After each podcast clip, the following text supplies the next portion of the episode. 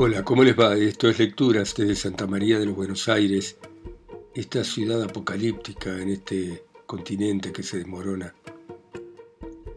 Y vamos a continuar con Viaje al centro de la Tierra de Julio Verne.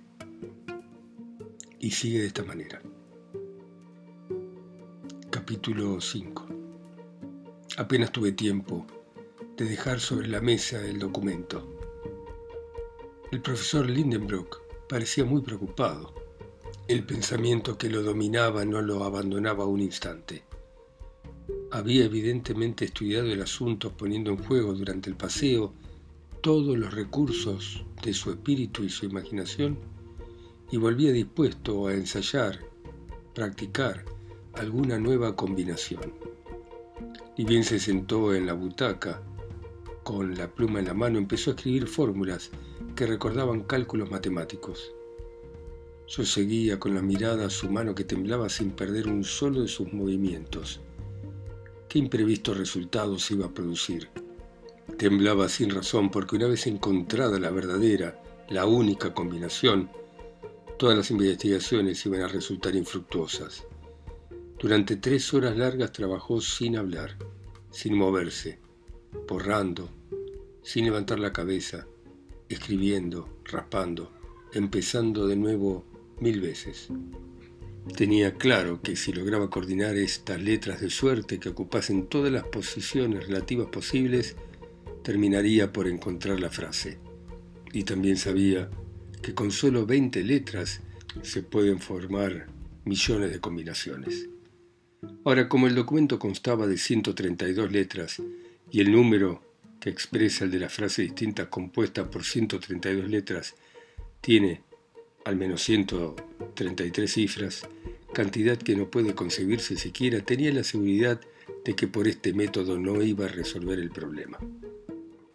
El tiempo pasaba, vino la noche, se callaron los ruidos de la calle, pero mi tío, abismado en su tarea, no veía ni entendía nada, ni siquiera a Marta cuando entreabrió la puerta y dijo, ¿El Señor va a cenar esta noche? Marta se tuvo que ir sin respuesta, y en lo que respecta a mí, después de resistir un tiempo, me dio un sueño invencible y me dormí en un extremo del sofá mientras mi tío continuaba con sus complicados cálculos. Cuando me desperté al día siguiente, el hombre todavía trabajaba. Tenía los ojos rojos, la piel pálida, los pelos desordenados por sus dedos febriles. Sus pómulos morados mostraban a las claras la lucha desesperada contra lo imposible que había estado sosteniendo, y la contención cerebral y la fatiga de espíritu que durante muchas horas había experimentado. Para decir verdad, sentí piedad por él. A pesar de todos los motivos de queja que yo creía tener contra él, me sentí conmovido. El infeliz estaba tan absorbido por la idea que ni de enojarse se acordaba. Todas sus fuerzas estaban concentradas en un punto y como no encontraban salida, era de temer que su tensión lo hiciera estallar de un momento a otro. Con un solo gesto yo podía aflojar el tornillo que le comprimía el cráneo. Una sola palabra habría alcanzado, y no la quise decir. Pero yo era un buen hombre. ¿Por qué me callaba en esas circunstancias? Y me callaba por su propio interés. No, no, no, no, me decía, no voy a hablar, no, no, lo conozco muy bien. Se iba a empeñar en repetir la excursión sin que nada ni nadie pudiese detenerlo. Tiene una ardorosa imaginación y por hacer lo que otros geólogos no hicieron, sería capaz de arriesgar la vida. Me voy a callar, voy a guardar eternamente el secreto que la casualidad me hizo poseer porque Revelárselo sería llevarlo a la muerte. Si puede que lo adivine. El día de mañana no quiero reprocharme el haber sido la causa de su perdición. Adoptada esta decisión, esperé cruzado de brazos. Pero no había contado con un incidente que vino unas horas después. Cuando Marta trató de salir de la casa para ir al mercado, encontró la puerta cerrada y la llave no estaba en la cerradura. ¿Quién la había sacado? Evidentemente mi tío. al volver de su excursión. ¿Lo había hecho de manera descuidada? ¿Lo había hecho a propósito? ¿Nos quería someter al hambre? Todo parecía un poco loco, desquiciado. ¿Por qué razón habíamos de ser Marte y yo víctimas de una situación de la que no éramos responsables? Entonces me acordé de un precedente que me dio miedo. Años atrás, en la época en que el tío trabajaba en su clasificación de minerales, estuvo sin comer 48 horas y toda su familia tuvo que soportar esa dieta científica. Recuerdo que en aquella ocasión tuve dolor de estómago que no tenía nada de simpático para un joven con un apetito devorador. Me pareció que nos íbamos a quedar sin almuerzo, como la noche anterior.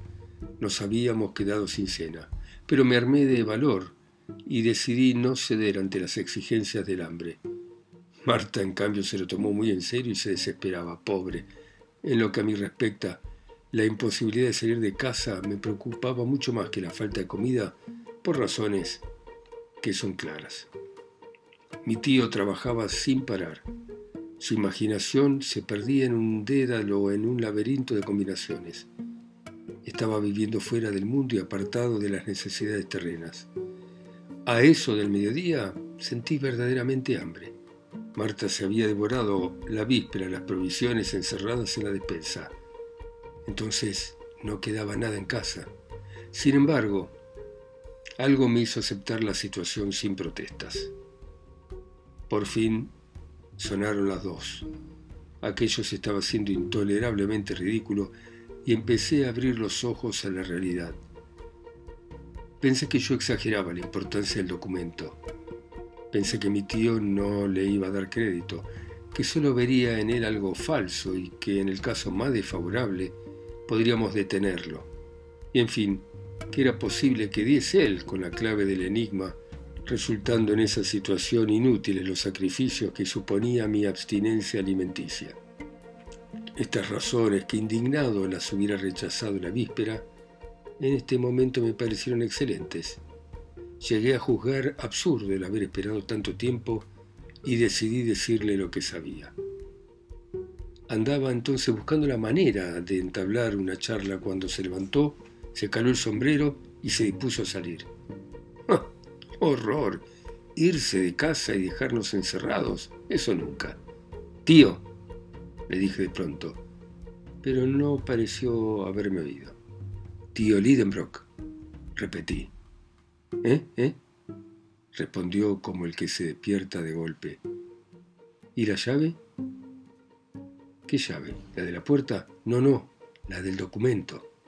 El profesor me miró por encima de los anteojos y debió notar algo raro en mi fisonomía, porque me tomó con energía del brazo y sin poder hablar, me interrogó con la mirada.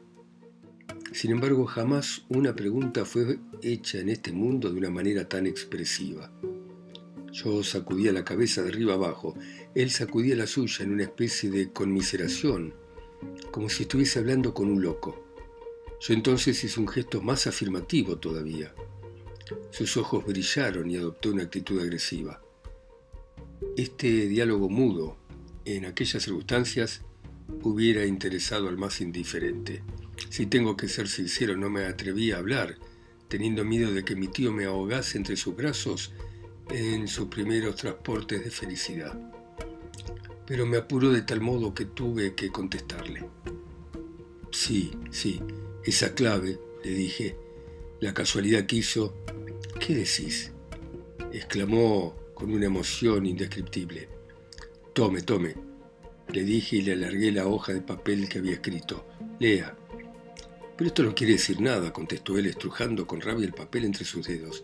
Nada si empieza a leer por el principio, pero si comienza por el fin. No había terminado la frase cuando el profesor gritó. ¿Gritó? Rugió. Una revelación acababa de nacer en su cerebro. Era otra persona. Ah, Sagnussen, qué ingenioso, dijo, con que habías escrito tu frase al revés. Y tomando el papel leyó todo el documento con la vista turbada y la voz ronca de emoción subiendo desde la última letra hasta la primera. Y decía esto. In snefes sioculis craterem quem delibat, umbras cartaris Iuli intra calenda seyende, audax viator, el terrestre centrum atinges, cotfeci, arnes agnusem. Lo cual se traducía de esta manera. Baja al cráter del Jokul de Sneffels, que la sombra de Scartaris acaricia antes de las calendas de julio, viajero audaz, y vas a llegar al centro de la Tierra, como llegué yo, Arnes Agnussen. Al leer esto, mi tío pegó tal salto que fue como si hubiera recibido la descarga de una botella de Leiden. La alegría, la convicción y la audacia le daban un aspecto increíble. Iba y venía de un lado al otro, se apretaba la cabeza entre las manos, empujaba las sillas, amontonaba libros, arrojaba al aire, aunque en el fondo parezca raro, sus geodas inestimables. Repartía a un lado y al otro patadas y puñetazos. Se calmaron sus nervios al fin, se agotó su energía y se dejó caer en un sillón. ¿Qué hora es? me preguntó después de unos momentos de silencio. Las tres, contesté. Las tres, qué horror. Estoy muerto de hambre. Vamos a comer ahora mismo y después... ¿Después qué, tío? Después vamos a preparar el equipaje. ¿El equipaje? Sí, sí, el nuestro. El tuyo también, contestó el catedrático despiadado entrando en el comedor. Capítulo 6 Al escuchar estas palabras, un escalofrío terrible me recorrió el cuerpo. Sin embargo, me contuve y resolví poner buena cara. Solo argumentos científicos iban a detener al profesor Lidenbrock y había muchos y muy importantes para oponer a semejante viaje. ¡Qué locura! Ir al centro de la Tierra. Pero reservé mis argumentos para el momento adecuado y eso me ocupó toda la comida. No hay para qué decir de las cosas que decía mi tío al encontrarse la mesa vacía. Pero una vez explicada la causa, le devolvió la libertad a Marta la cual fue rápido al mercado y desplegó tal actividad que una hora más tarde nuestro apetito estaba satisfecho y ahí me di cuenta exacta de la situación. Durante la comida el profesor se mostró alegre, permitiéndose chistes, esos chistes que no encierran ningún peligro, y terminados los postres me hizo señas para que fuéramos a su despacho. Obedecí sin chistar. Se sentó a un extremo de la mesa del escritorio y yo al otro. Axel, Sos un pibe ingenioso, me dijo con una amabilidad poco frecuente en él. Me prestaste un servicio excelente cuando ya cansado de luchar contra lo imposible me iba a dar por vencido. No lo voy a olvidar jamás, ¿eh? Y vas a participar de la gloria que vamos a conquistar. Bueno, pensé, está de buen humor. Es el momento oportuno para discutir la gloria. Primero, te recomiendo el más absoluto secreto, siguió mi tío. ¿Me entendés? Nos faltan envidiosos en el mundo de los sabios y hay muchos que quisieran hacer este viaje del cual hasta nuestro regreso no van a tener ninguna noticia. ¿Usted cree, comencé, que es tan grande el número de los audaces? claro, ¿quién iba a dudar en conquistar fama semejante? Si este documento se llegara a conocer, un ejército de geólogos iría en pos de las huellas de Arnes Agnussen. Yo no opino lo mismo, tío, porque nada prueba que este documento sea auténtico. ¿Qué decís? ¿Y el libro en que lo encontramos? Bueno, no niego que el mismo Sagnussen pueda haber escrito esas líneas, pero ¿tenemos que creer realmente que él en persona hizo el viaje? ¿No podría ser ese pergamino viejo un engaño? Ya tarde me arrepentí de haber dicho la última palabra. El profesor frunció su entrecejo poblado y creí que había echado a perder el éxito que esperaba obtener de la conversación. Por suerte no fue así. Esbozó una especie de sonrisa en sus labios delgados y me contestó, eso ya lo vamos a ver. Bueno, pero permítame formular alguna objeción, dije algo molesto, relacionadas con el documento. Dale, hijo, habla, no me opongo. Te permito que me digas tu opinión con total libertad. Ya no sos mi sobrino, sos un colega, habla entonces. Ante todo le voy a agradecer que me diga qué quiere decir ese Yokul, ese Sneffels y ese Scartaris, de los que nunca oí hablar en mi vida. Bueno, nada más fácil. No hace mucho justamente recibí una carta de mi amigo Paterman de Leipzig, que no ha podido llegar en momento más oportuno. Anda y busca el tercer atlas del segundo estante de la librería grande Serie Z Tabla 4. Me levanté y, por lo justo de sus indicaciones, encontré el atlas enseguida. Mi tío lo abrió y dijo, acá está el mapa de Henderson, uno de los mejores de Islandia, el cual creo que nos va a resolver todos los problemas. Me incliné sobre el mapa. Fíjate en esta isla llena de volcanes, me dijo el profesor, y observa que todos llevan el nombre de Jokul, palabra que en islandés significa ventisquero. Dado la latitud elevada que ocupa Islandia, la mayoría de sus erupciones se hacen a través de las capas de hielo, siendo esta la causa de que se aplique el nombre de Jokul a todos los montes volcánicos de la isla. Bueno, pero ¿qué significa Sneffels? contesté. Creí que a esta pregunta el tío no iba a saber qué responder, pero me equivoqué de nuevo porque me dijo, seguime por la costa occidental de la isla. ¿Ves la capital, Reykjavik? Bien. Ahora remonta los fiordos de estas costas por el mar y detenete un minuto debajo del grado 75 de latitud. ¿Qué ves? Una especie de península que parece un hueso pelado y termina en una rótula grande. La comparación no puede ser más perfecta, hijo mío. Ahora decime, ¿no ves nada sobre esa rótula? Veo un monte que parece surgir del mar. Bueno, ese es el Sneffels. ¿El Sneffels?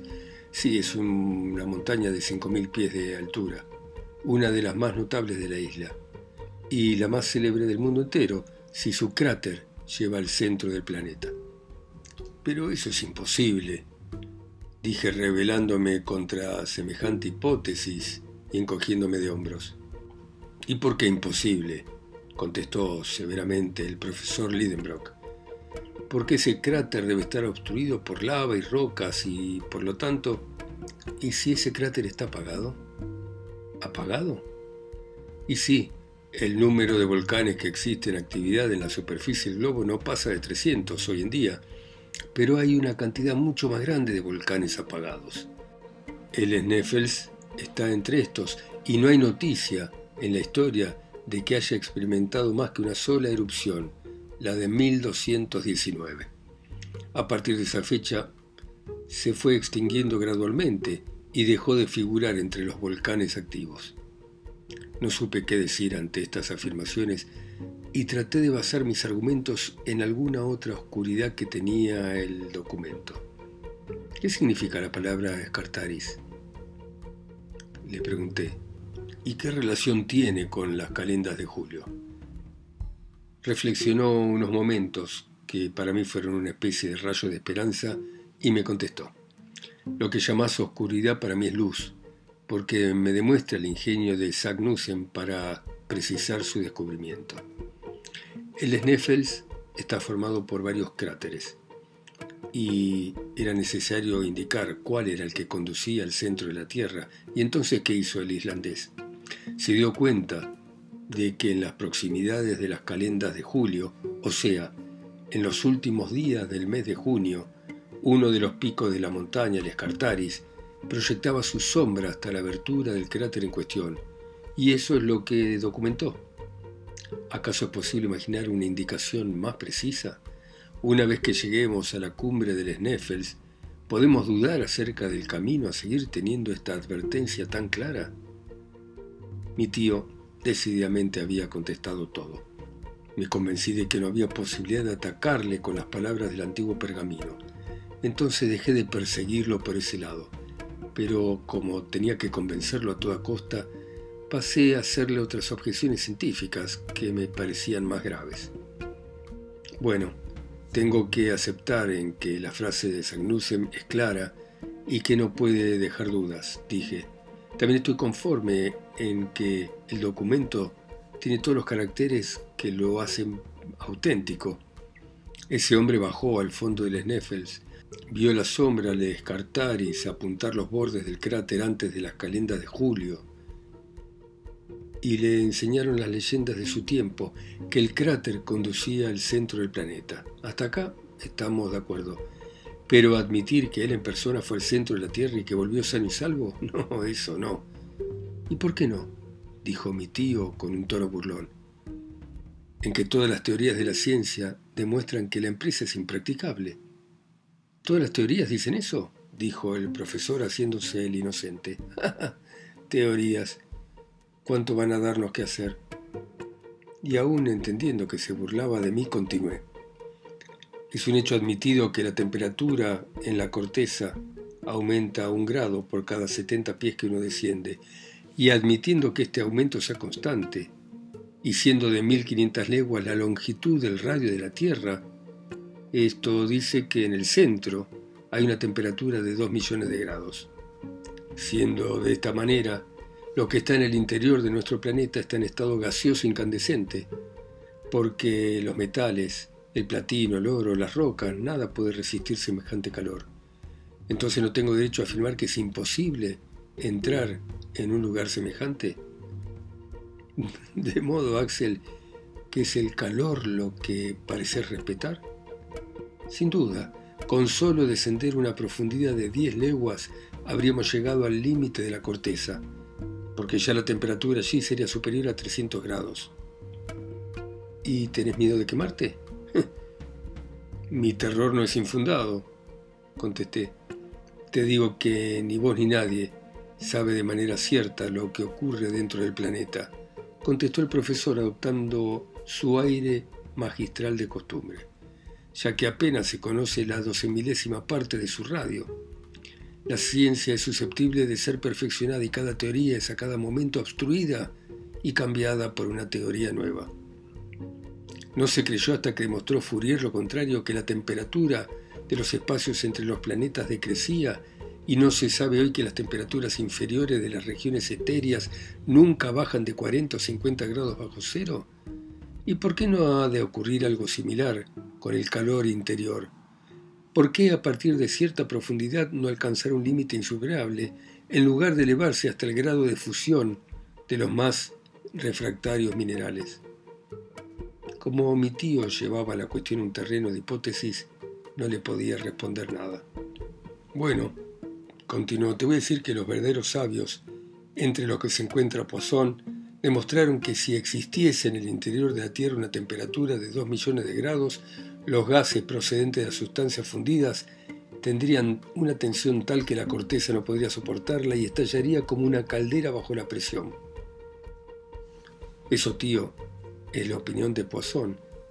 Está bien, estamos de acuerdo, pero es que opinan también otros geólogos distinguidos que el interior de la Tierra no está formado de gases, ni de agua, ni de las rocas más pesadas que conocemos, porque en ese caso el peso del planeta sería dos veces menor.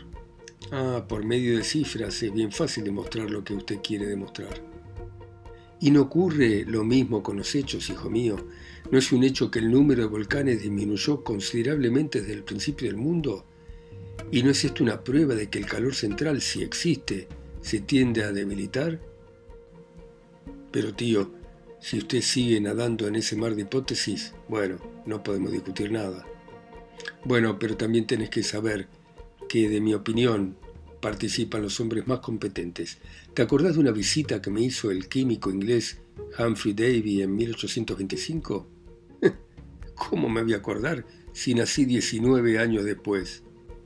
Bueno, Humphrey Davy vino a verme a su paso por Hamburgo y discutimos mucho, entre otras cuestiones, la hipótesis de que en el interior de la Tierra el estado de la materia fuera líquido quedando los dos de acuerdo en que esto no era posible, por una razón que la ciencia no pudo refutar jamás. ¿Y qué razón es esa? Que esa masa líquida estaría expuesta, lo mismo que los océanos, a la atracción de la Luna, produciéndose entonces dos mareas interiores diarias que levantando la corteza terrestre originaría periódicos terremotos.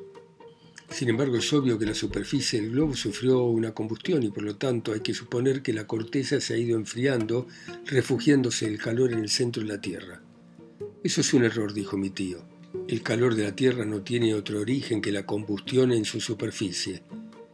Se hallaba esta formada de una gran cantidad de metales como sodio y potasio que tienen la propiedad de inflamarse con el contacto del agua y del aire. Estos metales ardieron cuando los vapores de la atmósfera se precipitaron en forma de lluvia y poco a poco, a medida que entraban las aguas por las hendiduras de la corteza, fueron determinando nuevos incendios con erupciones y explosiones. Esa es la causa de que fuesen tan numerosos los volcanes en los primeros días del planeta. Esa hipótesis es ingeniosa, dije sin querer. Humphrey Davis me la demostró aquí mismo con un experimento. Fabricó una esfera metálica en cuya composición estaban los metales que dije y que tenía la forma exacta de nuestro planeta. Cuando se hacía caer sobre su superficie un rocío fino, se hinchaba, se oxidaba y formaba una pequeña montaña, en cuya cumbre se abría después un cráter. Venía una erupción y era tan grande el calor que se hacía imposible sostener la esfera en la mano. Si tengo que ser sincero, me empezaban a convencer los argumentos del profesor, cuya pasión y entusiasmo los comunicaba con valor y fuerza. Ya ves, querido Axel agregó, que el estado del núcleo central suscitó diversas hipótesis entre los geólogos. No hay nada que demuestre la existencia de ese calor, a mi entender no existe ni puede existir, pero ya lo vamos a comprobar. Y a semejanza de Ernest Agnussen, sabremos a qué atenernos sobre esa cuestión. Sí, sí, ya lo veremos, contesté, lo veremos dado caso que se vea en aquellos apartados lugares. ¿Y por qué no? No podemos contar para alumbrarnos con algo eléctrico y aún con la misma atmósfera cuya presión puede hacerla luminosa en las proximidades del centro de la Tierra?